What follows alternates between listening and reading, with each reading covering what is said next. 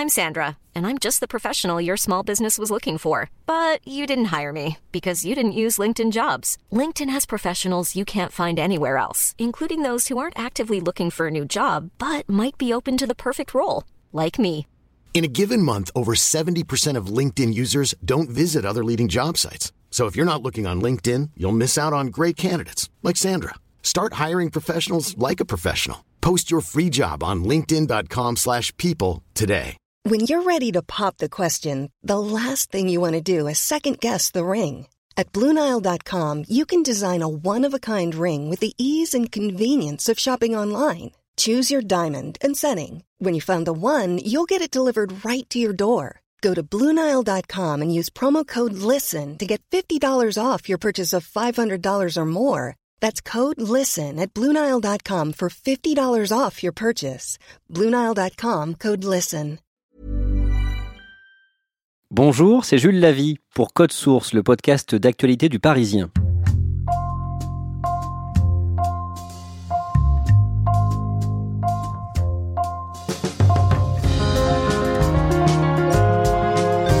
C'est une affaire tellement hors norme qu'on peut avoir du mal à la comprendre. Alors on a voulu prendre le temps de vous la raconter en détail.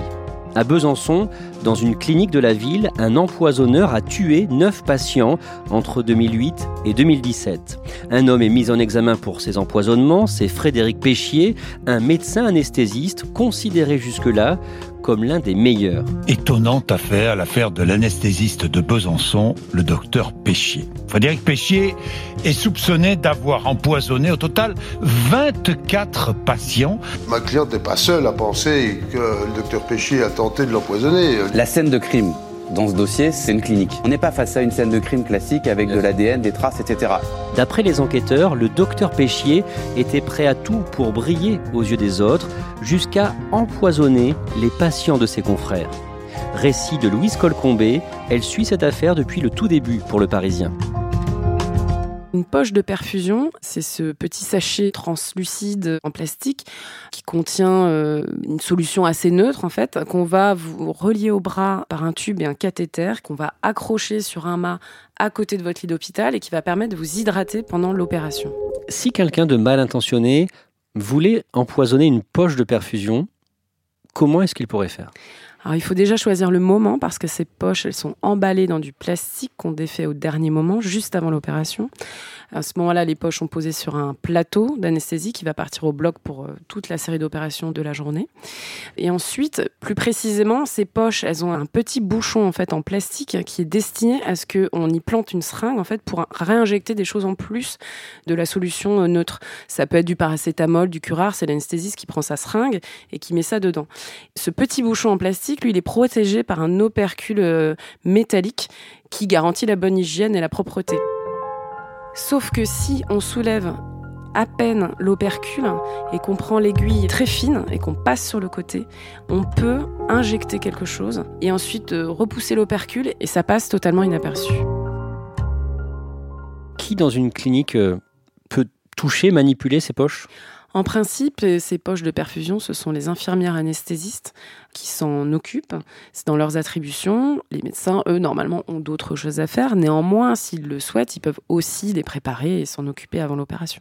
Si une poche était empoisonnée, que ça conduisait à l'empoisonnement d'un patient, est-ce qu'on pourrait s'en apercevoir? Pas vraiment, parce que les poches, encore faut-il les saisir après une, une intervention. Il faut comprendre que le problème vient de là. Et euh, comme on l'a dit, on peut soulever l'opercule sans qu'on ait vu quoi que ce soit. Donc on a l'impression qu'on prend une poche neutre qu'on la désopercule, qu'elle est neuve. Puis elle est translucide. Si on rajoute un liquide translucide, on ne voit rien. Donc en fait, euh, à l'œil nu, franchement, c'est invisible. Et des poches de perfusion empoisonnées avant les anesthésies générales, c'est précisément ce qui a été commis à la clinique Saint-Vincent de Besançon. Est-ce que vous pouvez nous présenter cette clinique?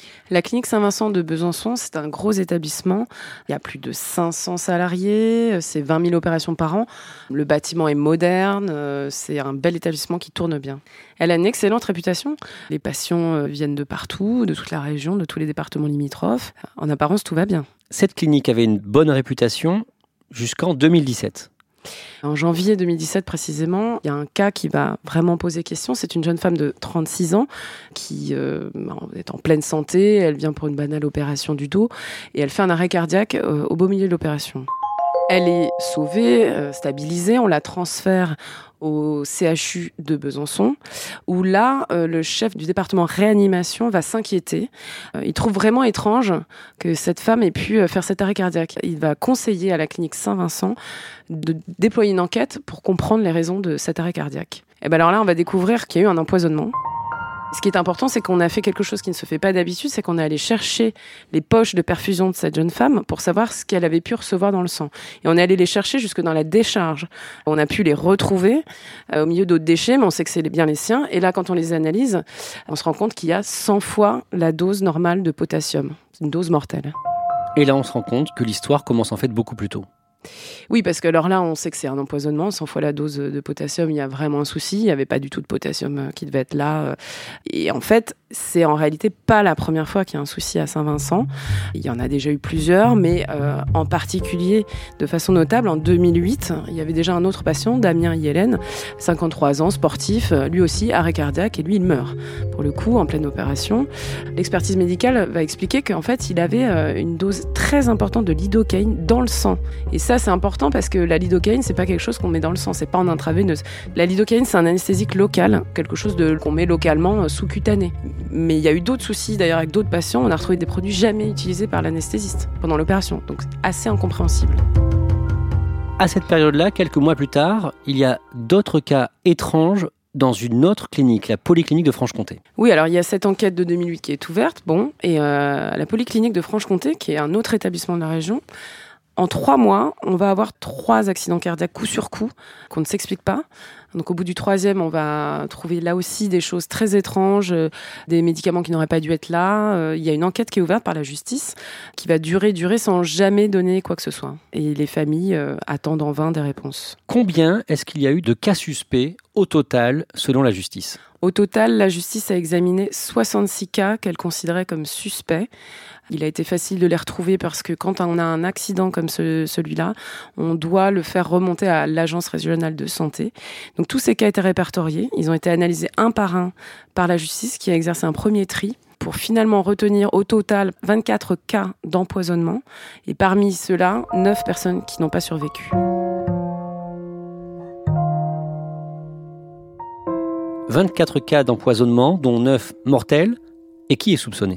Alors les soupçons se portent très vite sur un certain docteur Frédéric Péchier, qui est un anesthésiste de la clinique Saint-Vincent, du moins jusqu'en 2017.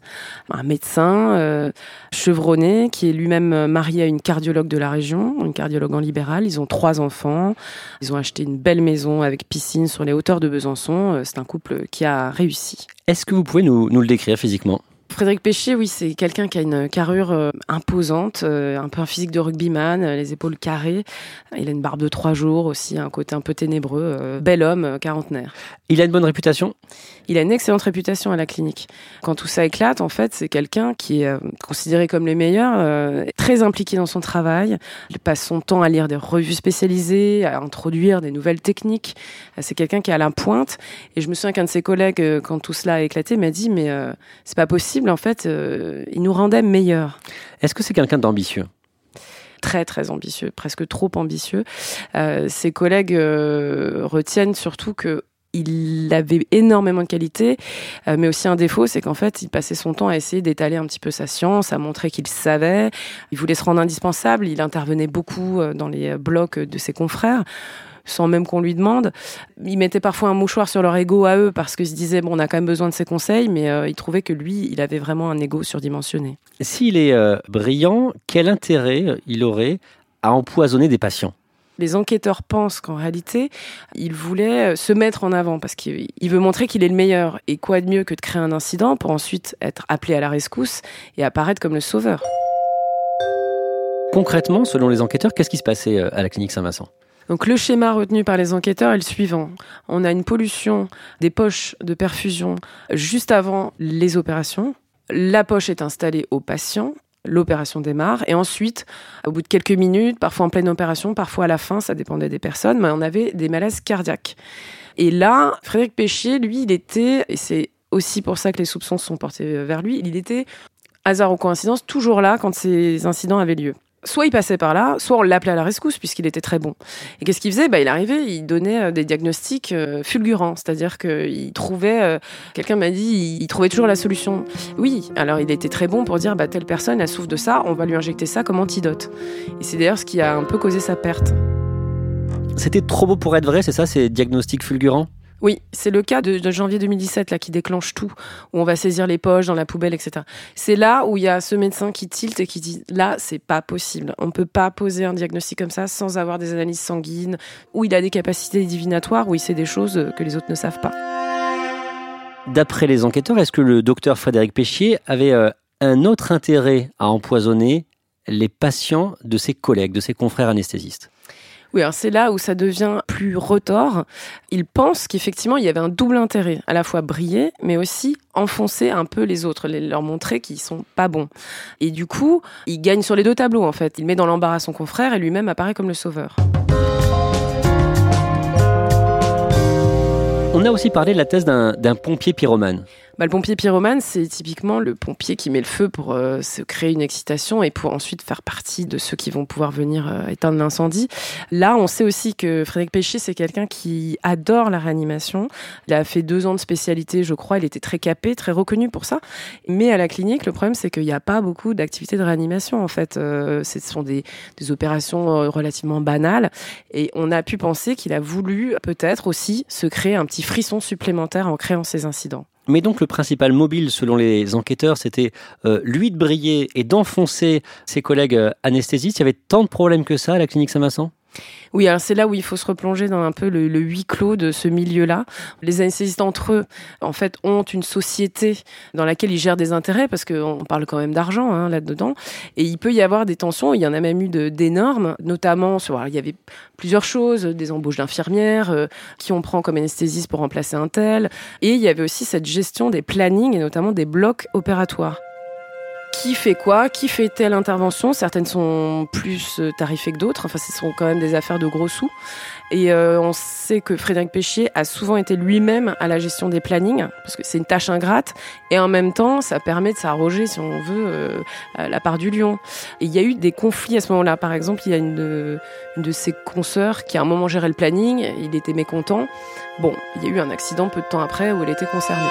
Et d'après les enquêteurs, il y avait plus d'empoisonnement au moment où il y avait euh, le plus de conflits. Oui, c'est assez notable, notamment en 2016, un an avant que tout ça n'éclate.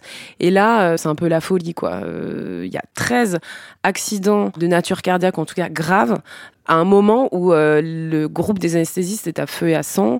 Il y a différents clans, il y a plein de motifs de disputes.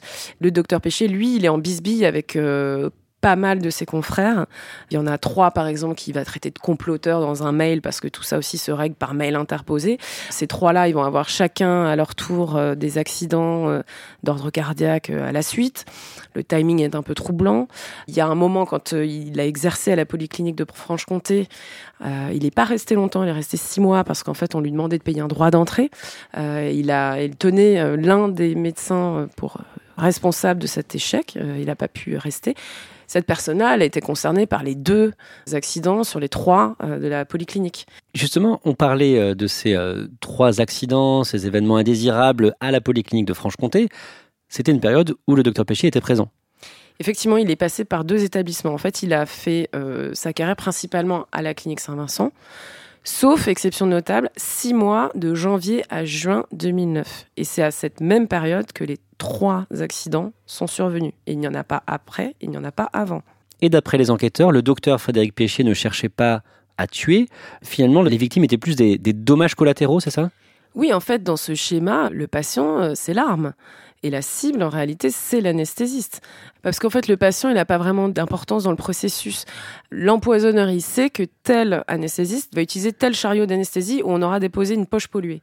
Ensuite, dans quel ordre il va la prendre, c'est aléatoire. Donc, la réalité, c'est que le patient, lui, n'est qu'un moyen pour atteindre l'anesthésiste qu'on cible. Et du coup, les, les patients victimes ont des profils très variés. Ça peut tomber sur n'importe qui. En effet, et c'est tombé sur n'importe qui.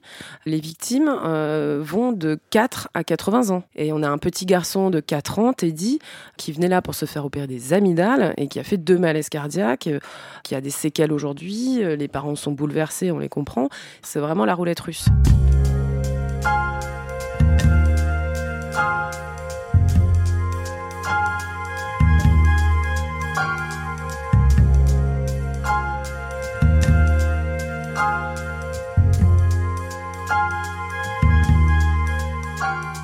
Vous avez un exemple de collègue à qui le, docteur Péchier euh, aurait voulu nuire selon les enquêteurs? Il y a un exemple frappant, une consoeur anesthésiste proche de la retraite, dont le docteur Péchier voulait plus ou moins se débarrasser. En tout cas, il trouvait qu'il fallait qu'elle prenne sa retraite, qu'il était temps, parce que il la trouvait euh, un peu vieille, avec des méthodes obsolètes. Cette dame-là, elle veut pas partir, mais il va lui arriver tout un tas de bricoles, et elle va cumuler, elle, sept accidents graves en l'espace de six ans, mais plus précisément sur la toute fin de sa carrière, où alors là, ça s'enchaîne. Elle a des morts, euh, personne ne comprend à la clinique comment c'est possible. Elle commence à perdre pied parce que c'est une excellente praticienne, mais elle-même, elle perd confiance en elle. D'ailleurs, au bout d'un moment, ses propres confrères commencent à se poser des questions. Ils la mettent un peu de côté. On va finir par la mettre. euh, elle fait plus d'anesthésie générale. On l'envoie en ophtalmologie pour qu'elle fasse des consultations et des toutes petites euh, interventions. Et euh, elle a un patient qui se fait opérer de la cataracte, opération bénigne. Là, on est en 2014. C'est le coup de grâce pour elle. Il a très peu de produits anesthésiants et pourtant là, il meurt. Elle est écœurée. euh, elle comprend pas. Elle en peut plus. Et en fait, elle va partir. Elle va prendre sa retraite de manière anticipée finalement. Et elle a tellement honte d'elle-même qu'elle va même pas oser faire de pot de départ. Les enquêteurs soupçonnent même le docteur Péchier d'avoir cherché à directement empoisonner l'une de ses collègues anesthésistes. Alors ça se passe en avril 2016. C'est une consoeur euh, anesthésiste, elle aussi à la clinique Saint-Vincent, qui s'appelle Catherine Nambeau. Ils sont euh, même euh, plutôt amis. En tout cas, ils sont plus trop amis depuis six semaines, hein, puisque Catherine Nambeau est aussi en couple avec un autre médecin anesthésiste de la clinique. Et il y a eu un dîner durant lequel Frédéric Péchier s'est brouillé avec ce couple. Ils sont fâchés et ce jour-là, Catherine Nambeau se fait opérer et au dernier moment, en fait, elle demande à ce que ce soit son mari, euh, le docteur Seri, qui l'anesthésie. Et en fait, elle va prendre la place d'une autre patiente qui était prévue euh, après elle. Cette autre patiente, elle va décéder. Et on se rend compte a posteriori qu'elle avait elle aussi euh, des doses incroyables de médicaments qui n'avaient rien à faire dans son sang ni dans ses poches d'injection. Et donc que c'est clairement un empoisonnement. Donc les enquêteurs soupçonnent le docteur Frédéric Péchier d'avoir cherché à l'empoisonner elle. Les enquêteurs se posent sérieusement la question. Ils pensent qu'a priori, c'était euh, Mme Nambeau qui était visée. Et elle-même, elle en a euh, la certitude absolue. Pourquoi les enquêteurs ont la conviction que c'est bien le docteur Frédéric Péchier qui euh, se cache derrière cette série d'empoisonnements? Il y a tout un travail qui a été fait, notamment de statistiques. Tout simplement, ils ont recroisé tous les emplois du temps. Sur 1514 personnes, le docteur Péchier est le seul à avoir été présent dans les deux cliniques concernées au moment des accidents cardiaques. Et il y a d'autres éléments. Lui, il est toujours là de façon assez troublante. On remarque qu'il est toujours de service les jours où surviennent les accidents. Il arrive très vite, puisque non seulement il est présent dans la clinique, mais il est dans le bloc contigu la plupart du temps. Donc dès que les machines se mettent à sonner, il débarque tel Zorro, dit un de ses collègues. Et euh, très vite, il dit bah, écoutez, il faut injecter tel antidote. On remarque aussi que euh, c'est quelqu'un de très matinal. Donc il arrive toujours avant tout le monde le matin, au moment où donc on suppose que les poches ont été polluées. Parfois même, il demande aux infirmières de pas venir le lendemain. Et euh, c'est des moments où on voit qu'il y a des empoisonnements. Il y a tous ces éléments de personnalité, des petites phrases qu'il a pu dire à l'un ou l'autre qui euh, prennent une résonance troublante après coup. Par exemple, euh, à un moment où lui-même va avoir un souci, en fait, c'est le dernier cas où les enquêteurs pensent en fait qu'il a sciemment pollué cette fois-ci les poches de perfusion de son propre patient pour montrer que lui aussi était victime de l'empoisonneur. Au moment où vraiment il sait qu'il y a une enquête et que tout ça est, être difficile euh, pour lui. Et à ce moment-là, personne ne pense encore vraiment à l'empoisonnement parce que c'est très difficile pour le personnel soignant de penser qu'on empoisonne. Et lui, il en parle tout de suite. Il parle d'actes de malveillance. euh, il dit à qui veut l'entendre qu'il y a un empoisonneur dans la clinique. Donc ça, après coup, tout le monde va se poser des questions. Louise Colcombé, vous nous avez dit tout à l'heure les premiers cas remontent à, à 2008, 2009. Pourquoi est-ce qu'il a fallu autant d'années avant que l'affaire n'éclate? D'abord parce qu'il y a un tabou en fait dans le milieu médical. Personne ne pense qu'un soignant peut vouloir s'en prendre à des patients. C'est tellement fort que même s'il y avait des choses inexplicables, personne n'a jamais vraiment compris qu'il pouvait y avoir une série d'empoisonnements comme celle-là. Les cas pris un par un, bon, on s'en rend pas trop compte. En plus, on n'avait pas forcément beaucoup d'éléments. Les poches de perfusion, on va pas les saisir. C'est pas dans la routine euh, normale. Éventuellement, on fait des analyses sanguines, mais pas toujours. S'il n'y a pas de décès, bon, la personne va bien, on lui dit de faire attention et puis euh, il se passe rien. Donc en réalité, pris un par un, c'est étrange, mais pas si inquiétant. C'est un peu comme si vous regardiez une peinture de trop près, et c'est en s'éloignant que l'image va, va prendre tout son sens, en fait. Est-ce que les policiers disposent d'une preuve matérielle irréfutable contre le docteur Frédéric Péchier alors non, et c'est tout le problème de ce dossier, c'est que on n'a pas euh, quelqu'un qui l'aurait pris sur le fait, euh, une image de vidéosurveillance où on le verrait manipuler des choses euh, étranges. Il n'y a pas d'aveu, au contraire, il nie pied à pied. On n'a pas grand-chose. Même l'ADN, quand même on aurait son ADN sur les poches, ça prouve rien. Il est soignant, il a tout à fait le droit de manipuler ses poches. Donc en réalité, il n'y a pas de preuve irréfutable. Et de toute façon, on ne peut pas avoir de preuves irréfutables dans ce dossier-là, c'est impossible. C'est pour ça que c'est un peu le crime parfait. Rappelons que Frédéric Péchier est présumé innocent. Merci à Louise Colcombé. Code Source est le podcast d'actualité du Parisien. Production Jeanne Boézek, réalisation et mixage Alexandre Ferreira. Si vous aimez Code Source, n'oubliez pas de vous abonner gratuitement sur votre application de podcast préférée comme Apple Podcast. Nous sommes aussi disponibles sur YouTube, Spotify ou encore Deezer. Et vous pouvez nous écrire code source at leparisien.fr.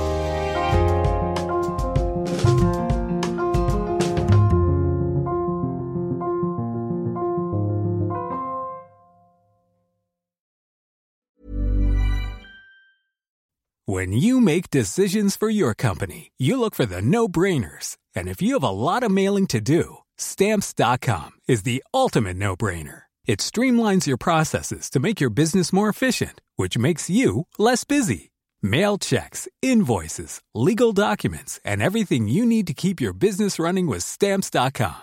Seamlessly connect with every major marketplace and shopping cart Schedule package pickups and see your cheapest and fastest shipping options from different carriers with rates up to 89% off USPS and UPS rates. And with the stamps.com mobile app, you can take care of mailing and shipping wherever you are. Make the same no-brainer decision as over 1 million other businesses with stamps.com. Sign up with code program for a 4-week trial plus free postage and a free digital scale. No long-term commitments or contracts. That's stamps.com. Code program.